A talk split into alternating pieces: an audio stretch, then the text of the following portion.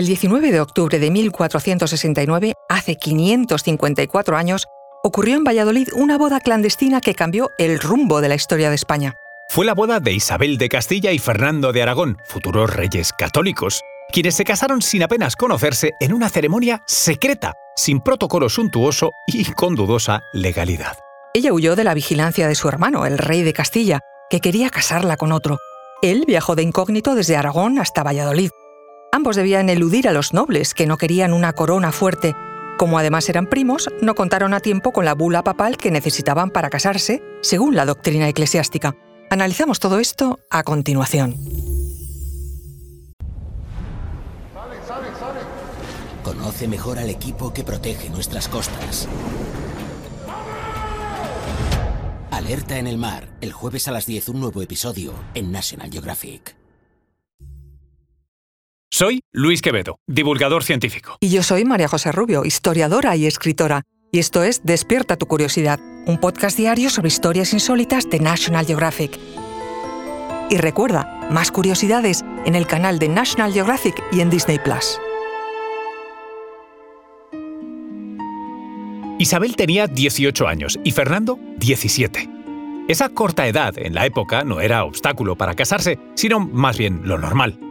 Pero ese matrimonio estuvo precedido de muchos otros obstáculos, quizás precisamente porque se intuía que su unión cambiaría la historia, sentando la primera piedra para la creación de España. Además de las cuestiones políticas, el motivo que impedía el enlace sin permisos era la consanguinidad, aunque lejana, de los cónyuges. Isabel de Castilla y Fernando de Aragón compartían bisabuelos, el antiguo rey Juan I de Castilla y su consorte, Leonor de Aragón, por lo que eran primos lejanos. La imposibilidad de llevar a cabo la boda por la vía oficial y de obtener a tiempo la necesaria bula papal no frenó a los dos príncipes, que veían en esta boda el principio de una alianza muy favorecedora para sus intereses. Al momento de celebrar el enlace que le daría a España la unidad, Isabel y Fernando todavía no eran reyes ni tenían garantizado el acceso a sus respectivos tronos. Por eso, el enlace celebrado en Valladolid era de vital importancia para ambos y representaba una forma de consagrar definitivamente su futuro e hipotético poder. Isabel había tenido una infancia convulsa. Su padre, el rey Juan II de Castilla, murió en 1454, cuando ella tenía solo tres años.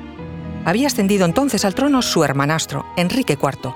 Diez años más tarde del inicio de este reinado, estalló una revuelta contra el monarca, impulsada por un grupo de nobles opuestos a las pretensiones de Enrique IV de nombrar sucesora a su hija, Juana la Beltraneja, ya que sobre esta caía la sospecha de no ser hija del rey, sino del noble Beltrán de la Cueva. Estos nobles castellanos eran partidarios de que fuese Isabel la heredera. Tras numerosos conflictos, Enrique IV aparentemente aceptó aunque se reservó el derecho de concretar el matrimonio de Isabel, según lo acordado por el Tratado de los Toros de Guisando en 1468. Pero los sucesivos intentos de Enrique IV de casarla con Carlos de Viana, Alfonso V de Portugal, Pedro Girón o Carlos de Valois fracasaron. Isabel rechazó todos los proyectos matrimoniales que tramaba su hermano a sus espaldas uno a uno. Llegó a expresar que se casaría con quien ella quisiera, una declaración radicalmente audaz para la época. Pero no debemos tomarlo como un programa romántico, no era la aspiración a un matrimonio por amor, era el reflejo de la conciencia política de Isabel, de la noción que tenía de su potencial y de la voluntad de servir a Castilla. Fue entonces cuando el rey de Aragón, también llamado Juan II, entró en escena para tratar de acordar en secreto el enlace de su hijo y heredero, Fernando, con Isabel.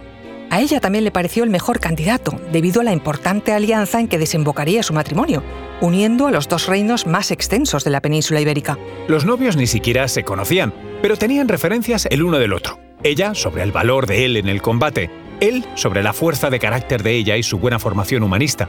Además, compartían lo que hoy llamaríamos un proyecto político, completar la unificación de España, uniendo sus reinos y expulsando a los últimos musulmanes de Granada, y centralizar el poder en las manos de la corona, limitando los privilegios feudales. La mayor dificultad para que el matrimonio se celebrase era el parentesco de los jóvenes, que contravenía la doctrina eclesiástica, y se requería en consecuencia una bula papal que permitiera el matrimonio. Para complicar las cosas, el Papa Paulo II se negó inicialmente a expedir esa bula por los conflictos que pudiera crearle con los reinos implicados en la controversia, especialmente con el rey de Castilla.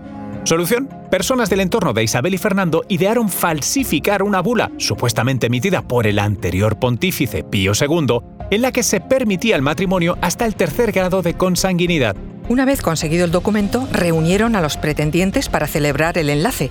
Ante la férrea oposición de Enrique IV, Fernando decidió trasladarse de forma clandestina de Aragón a Castilla, disfrazado de mozo de mula de un grupo de comerciantes. El obispo de Segovia, convencido por la falsa bula, permitió el enlace. Y así, Isabel y Fernando, con 18 y 17 años respectivamente, se casaron en la sala rica del Palacio de los Viveros de Valladolid ese 19 de octubre de 1469. El matrimonio se consumó aquella noche y los recién casados pasaron unos días en el castillo de Fuensaldaña, a poco más de 8 kilómetros de la ciudad. El casamiento con Fernando era también para Isabel una liberación. Dejaba las intrigas de la corte bajo la estrecha vigilancia y el conflicto con su hermanastro Enrique IV podría por fin iniciar su propio camino. Según las crónicas de la época, el amor nació con el enlace y casi de inmediato. Isabel era atractiva y Fernando apasionado. Tras conocer las circunstancias del enlace, Enrique IV entró en cólera e Isabel y Fernando fueron excomulgados, pero la situación pudo resolverse con inteligencia y pronto. En 1471, dos años después del matrimonio, el nuevo Papa Sixto VI envió al cardenal Ricardo Borgia para proponer un trato les entregaría la bula papal oficial que consagrase su matrimonio a cambio de que Isabel y Fernando concedieran la ciudad de Gandía y el título de duque a su hijo, Pedro Luis Borgia. Así, la llamada Bula de Simancas, en honor a la localidad vallisoletana donde fue entregada, oficializó definitivamente el enlace y los monarcas cumplieron su parte del trato en 1485. Su camino hacia el trono fue largo y azaroso, pero Isabel y Fernando formaron uno de los matrimonios más igualitarios en términos actuales de la historia. Un cogobierno casi perfecto. Cada uno fue consorte en el reino del otro. La boda de Isabel y Fernando hizo posible la unión de Castilla y Aragón, el fin de la Reconquista y, tras ello, el descubrimiento de América en 1492. Se consagraba así un enlace que puso la primera piedra de un imperio en el que llegó a no ponerse el sol. Crearon una extensa familia, cuatro hijas y un hijo, cuyos matrimonios sirvieron igualmente para crear estrechas alianzas de poder con otros reinos europeos. Isabel murió el 26 de noviembre de 1504, de cáncer, al parecer. Tenía 53 años. Su muerte es para mí el mayor trabajo que en esta vida me podría venir, dijo Fernando entonces. Él sobrevivió 12 años más. Murió en 1516 a los 64. Y la verdad es que él ya se había casado una segunda vez y con esta nueva boda estuvo a punto de deshacer toda la obra política lograda por su matrimonio con Isabel. La falta de descendencia lo impidió, y Juana I la Loca heredó finalmente unido el legado de sus padres. Pero esta es ya otra historia.